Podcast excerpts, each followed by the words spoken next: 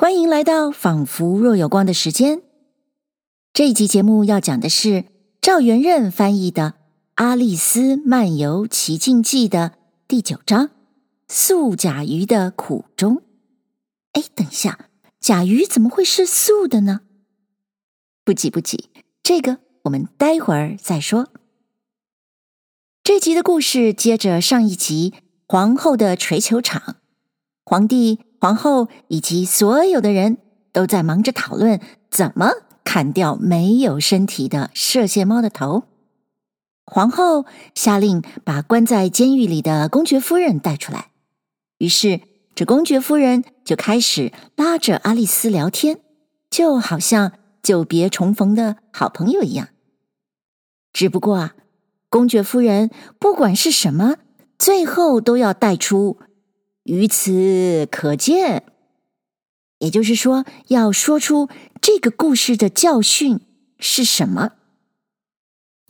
可是呢，他说的故事的教训都是些莫名其妙的，而且啊，他还完全没有主见，他的意见随时都会改变。说真的，我们是不是从小读故事都会被家长、老师逼问着？哎。你从这个故事学到什么？这个故事是要教我们什么？我们的感觉就跟阿丽丝一样吧，真是够了吧！公爵夫人退场以后，皇后邀请阿丽丝去看素甲鱼。素甲鱼，原来故事里写的是 mock turtle，也就是模仿的甲鱼、假的甲鱼的意思。这是一个文字游戏，因为世界上并没有 mock turtle 这种甲鱼或者是海龟呀。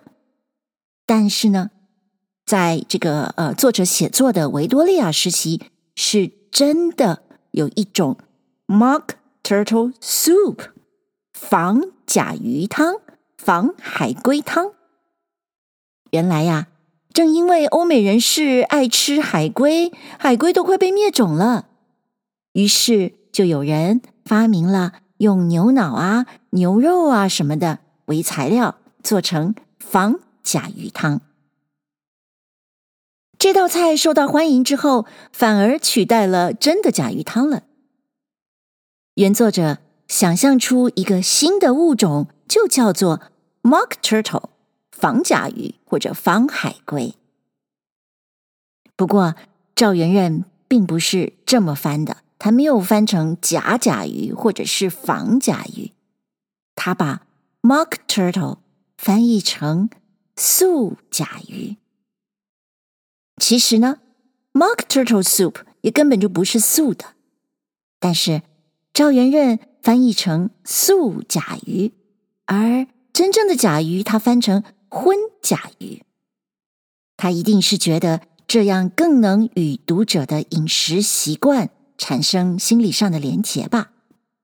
顺便一提，这个赵元任的夫人叫做杨步伟，杨步伟女士是一位非常杰出的医生，但同时她也是一位喜欢自己做菜，在家里招待朋友的大厨。她还曾经出过一本非常有趣的食谱哦。我的意思是，赵元任用荤素来翻译真的甲鱼。跟 mock turtle，而且呢，它不是翻乌龟或者是海龟，而是翻甲鱼。或许这都跟他对饮食的认知有关吧。素甲鱼跟古来凤在一起。记得我小时候读《爱丽丝》，看到古来凤这个名词，真的是有无限的想象。其实呢，古来凤就是。鬼风的音译，而鬼风呢是一种传说里的生物，身体是狮子，可是长着老鹰的头跟翅膀。古来风的形象在各种雕塑啊、图画里面都经常出现。那么那只素甲鱼呢？它长什么样啊？问题是，既然这是作者想象的生物，那谁知道它长什么样呢？还好，在原版的插画里，嗯，给了我们一个素甲鱼的可能的形象。这只素甲鱼有着一般海龟或者说甲鱼的壳，但是上面长着牛的头，下面有牛的蹄子，后边还长着一条牛的小尾巴。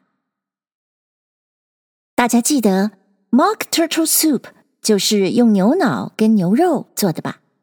所以这个形象设计是很有道理的。这只素甲鱼跟阿丽丝的对话，拿学校的功课来开玩笑，我们可以想象当时的英国小学生听了该有多乐吧。例如，学校里要学 reading and writing，就是阅读与写作吧。可素甲鱼说啊，他们学的是 reeling and writing，听起来有点像，可是呢，意思却变成卷来卷去跟扭来扭去。不过赵元任为了要保持原来文字游戏里的声音特性，他就翻译成练符与写字，还有 geography。是地理吧？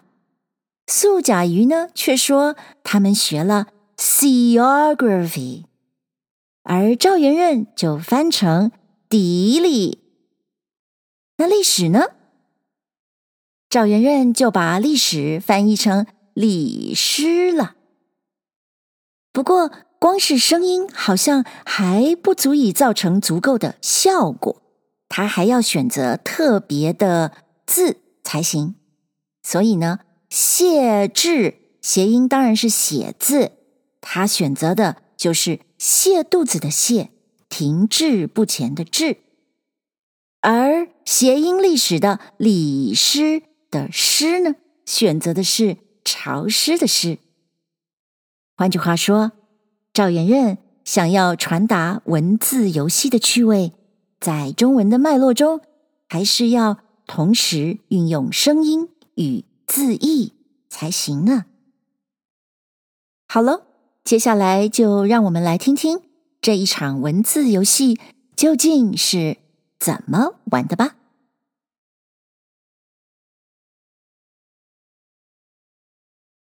阿丽丝漫游奇境记》，赵元任翻译，第九章：素甲鱼的苦衷。那公爵夫人道：“你再也想不到我看见你多高兴呀！你这可爱的老朋友。”他说着，就把他的膀子塞在阿丽丝的里头，搀着她一阵走。爱丽丝看见他现在这么和气，倒也喜欢。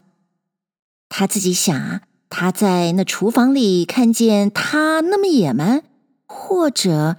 是被些胡椒面儿刺激出来的，他对自己说道：“要是我做了公爵夫人，说着又有点不愿意的强调，我的厨房里啊一点胡椒都不要，汤里没有胡椒也很可以喝的呀。也许人家性急都是因为吃胡椒的缘故。”他说着。觉得发明了一个心理，很高兴，他就接下去说：“嗯，心酸大概是喝了酸梅汤的缘故，命苦大概是吃了黄连的缘故，哈，还有还有小孩的脾气呀，甜甜的，大概是吃了大麦糖那些东西的缘故啊。我盼望他们那些大人都懂这个道理，那么。”他们就不会那么舍不得给人家糖吃啦。你想呢？他想着把那公爵夫人都忘记了，听见他在旁边说话，倒吓了一跳。他道：“喂，你在那儿想心事，所以连说话都忘了。我记不得这个里头可以说‘于此可见’有一句什么教训的话。等一会儿。”我总会想起来。阿丽丝道：“也许这里个没有含什么教训的话呢。那公爵夫人道：“小孩子瞎说！你只要会找啊，无论什么里头都含着有一句于此可见的教训话。”他说着，就挤着阿丽丝更近一点。阿丽丝不大喜欢他挨着她那么近。第一层啊，因为那公爵夫人长得非常难看；第二层，因为他的高矮恰恰好把他的下巴搁下阿丽丝肩膀子上，弄到他骨头里都疼得难受。但是他不愿意对他不恭敬，所以勉强忍住。他应酬着说道：“现在这锤球玩的稍微顺手一点了。”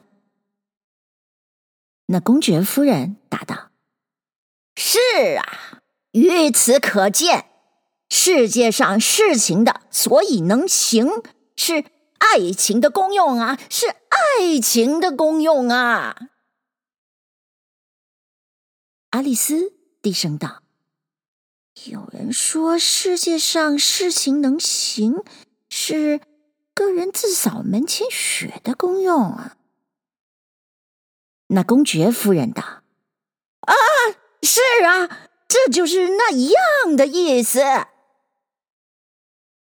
又把他那个尖下巴在阿丽丝的嫩肩膀子上钻一下，说道：“于此可见，说话总要不以字达词，不以词达意。”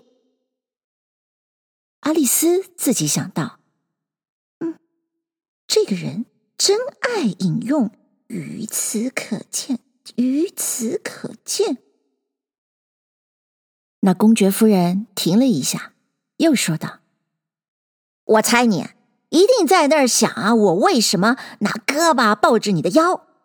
我是因为有点疑惑你那个红露齿的脾气，让我来试验一下，好吧？”爱丽丝。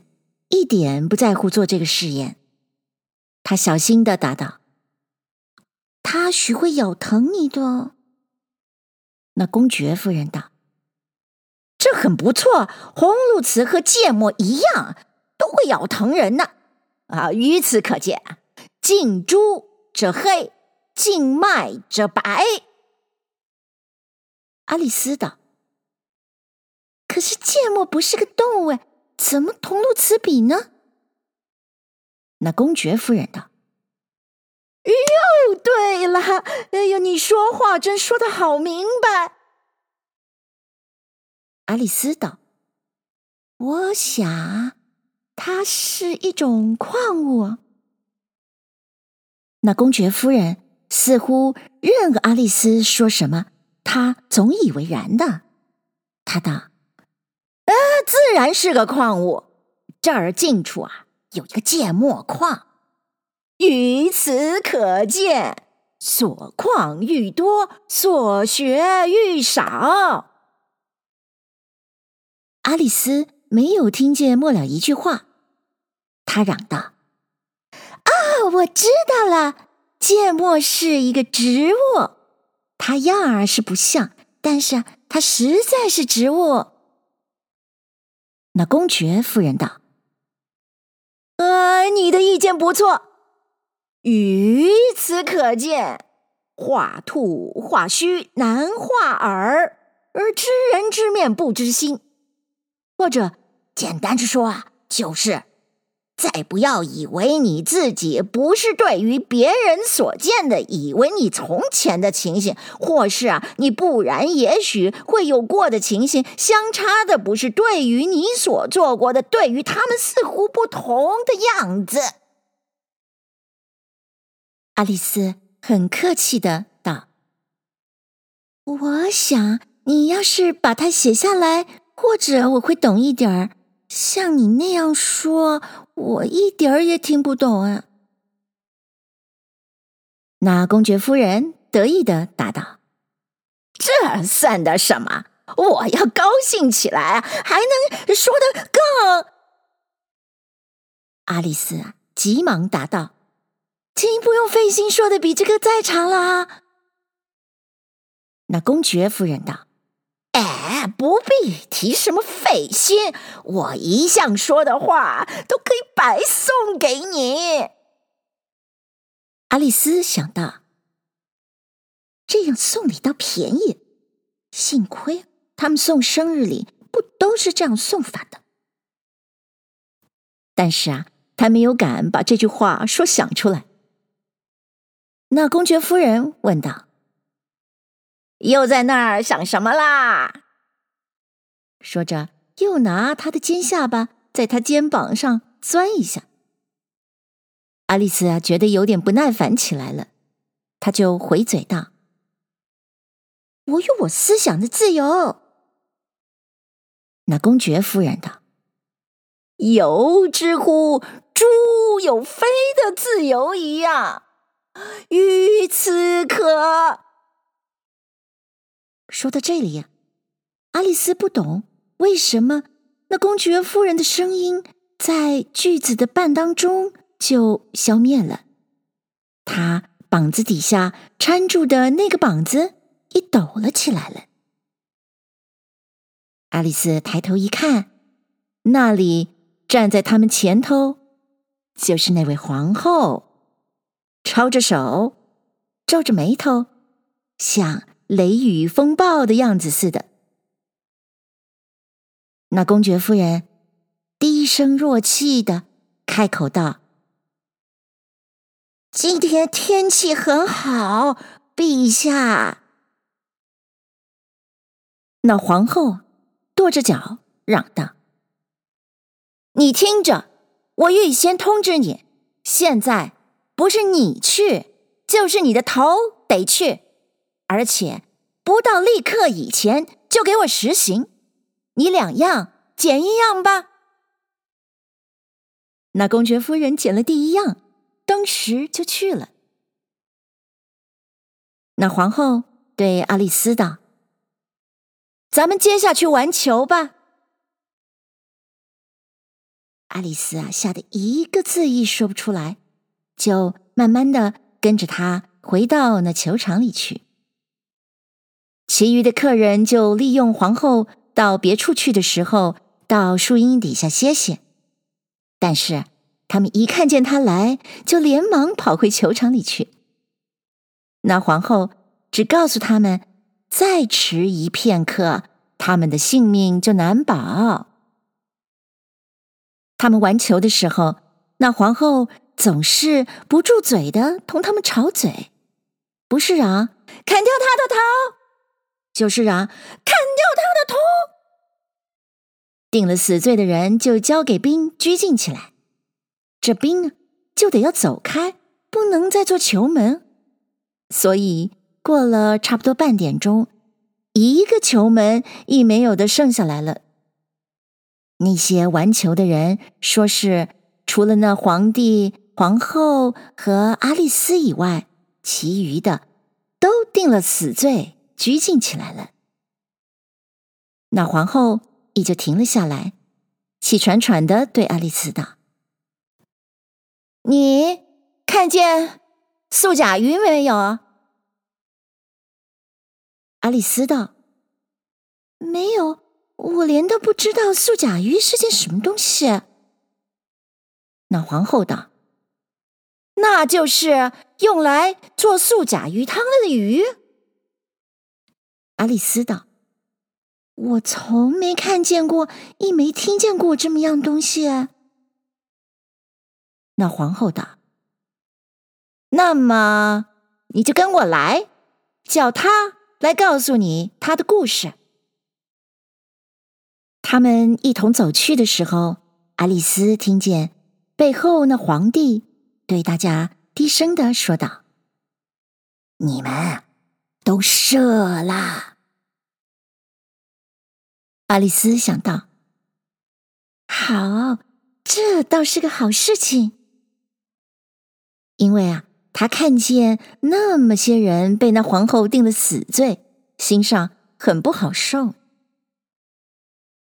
他们俩一会儿就走到一个古来凤的跟前，他在太阳里熟睡着。那皇后道：“起来，你这懒东西，领这位姑娘去看素甲鱼，听她的故事。我啊，得要回去监督他们杀人去。”说着，他就走了去，留着阿丽丝一个人同那古来凤在那里。阿丽丝不大喜欢那个畜生的样子，但是比较起来，有的去追那野蛮的皇后，还不如就同那东西在一块儿，所以他就等着。那古来凤坐了起来，把眼睛搓了一搓。对着那皇后瞧，一直到她走到看不见，他就自己咯咯的笑起来。他一半对自己，一半对阿丽丝道：“这才好玩呢。”阿丽丝道：“什么东西好玩啊？”那古来凤道：“哼。”他他自己在那儿做梦，那些事情，你知道，他嘛从来没真杀过人。咱们来吧。阿丽丝跟着他走，一头想到，这儿大家都喜欢说“来吧”，我一辈子从来没有过像这样被人家拆来拆去的，从来没有过。他们走了不多路，就看远处那个素甲鱼，很悲伤、很孤凄的坐在一个小石崖上。他们走近了一点，阿丽丝都听得见他叹气，叹到肠子都要断似的。他很可怜他，他问那古来凤道：“他为了什么事情那么苦啊？”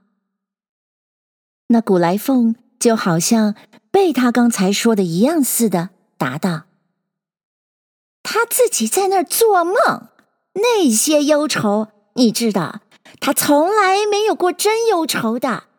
咱们来吧。”所以他们走到那素甲鱼跟前，那素甲鱼睁着泪汪汪的眼睛瞧他们，也不说话。那古来凤道：“这小姐，她要为知道你的历史，她是要……”那素甲鱼很粗着嗓子，像闷着气的道：“我来告诉他，坐下来，你们俩都坐下，不等我说完了，别作声。”他就坐下来，等了好几分钟，也没有人说话。爱丽丝对自己想到：“他这样总不起头说，我倒不懂几时才会说得完呢。”但是他还耐心的等着。到了后来，那素甲鱼长叹道：“哎，想当初，我还是一个真的昏甲鱼呀。”这两句说完了，又是半天不响，只听见有时候那古来凤，呃呵呵呵，呃呵呵呵的打冷嗝，和那素甲鱼不停的哭泣。阿丽丝几几乎要站起来说：“先生，多谢您讲您的有趣的故事。”但是啊。他觉得一定不会底下一点别的都没有的，所以他还是静坐着。又等了一大会儿，那素甲鱼稍微镇定一点，但是哭也还有时候嘻嘻嘘嘘的哭。他接着道：“我们小的时候到海里去进学堂，我们的先生。”是一个老甲鱼，我们总叫他老王。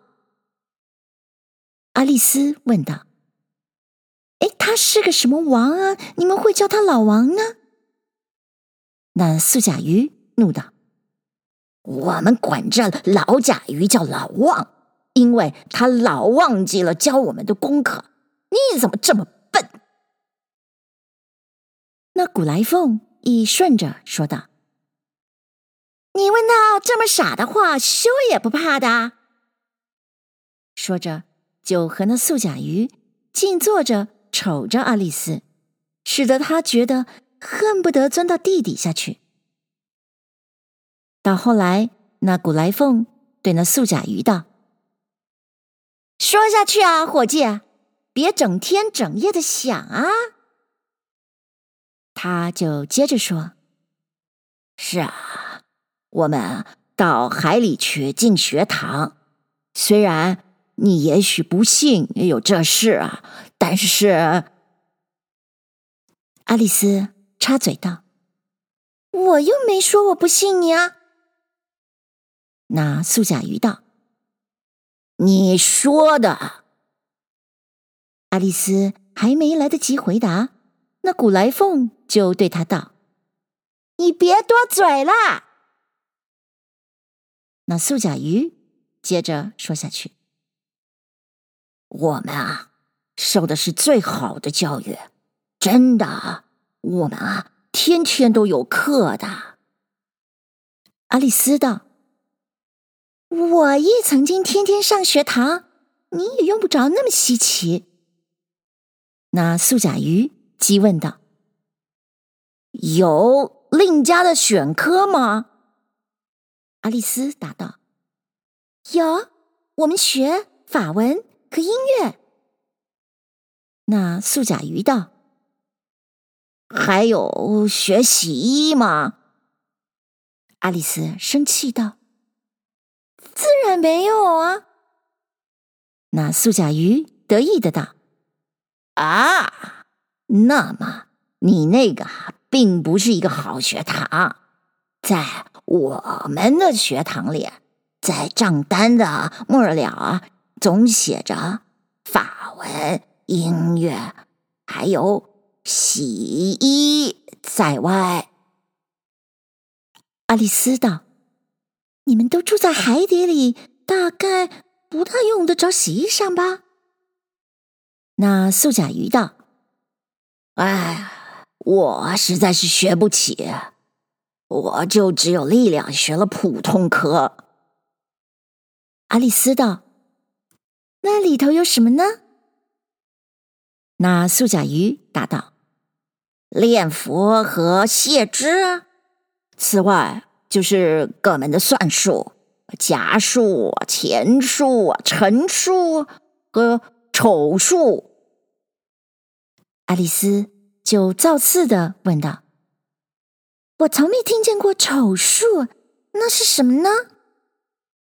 那古来凤举起两只爪子，惊奇道：“从来没听见过丑数。”哼，你大概知道美术是什么？我想。爱丽丝犹豫的道：“我知道，就是使得东西啊、变成嗯、好看的法子。”那古来凤接着道：“好啊，那么。”你要是不懂丑术是什么，你一定是傻子。爱丽丝觉得那古来凤不喜欢她再追问，所以她就回头问那素甲鱼道：“你们还得要学什么呢？”那素甲鱼屈爪数着道：“还有啊，就是历诗，上古历诗。”中古历史和边古历史，这是同地理一块学的。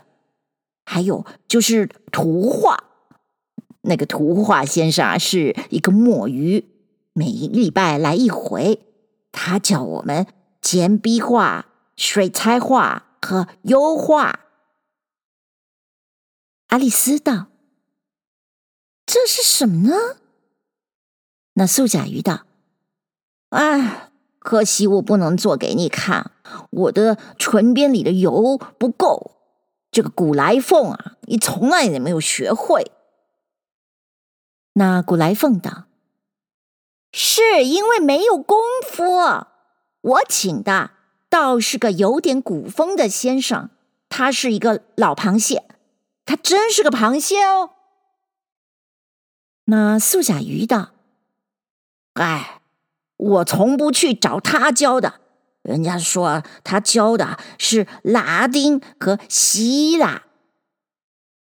那古来凤道：“哎，是啊，是啊。”他说着，就和那素甲鱼同时把爪子捧着脸。爱丽丝连忙想别的话来打岔，道：“那么你们一天上多少课呢？”那素甲鱼道：“是啊，是有多少？头一天十个钟头，第二天九个钟头，第三天八个钟头，是这么样下去的。”阿丽丝道：“这倒是好古怪的法子。”那古来凤说道：“所以我才说功课有少。”少啊，因为是先多后少的。这倒是阿丽丝从没想到的新意思。她想了一会儿，再说道：“那么第十一天一定放假了？”那素甲鱼道：“自然是的喽。”阿丽丝就追着问道：“那么？”你们到了第十二天怎么办法呢？那古来凤就很决意的道：“我想现在说功课说够了，对他讲点游戏吧。”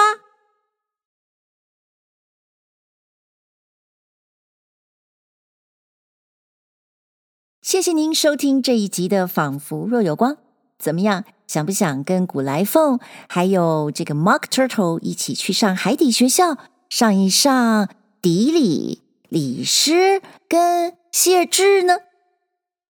这一章有这么多文字游戏，不愧是一场语言的冒险。如果你想继续这场语言的冒险，那么欢迎在收听的平台上按下订阅。那么我们下一集。仿佛若有光的时间，再会喽。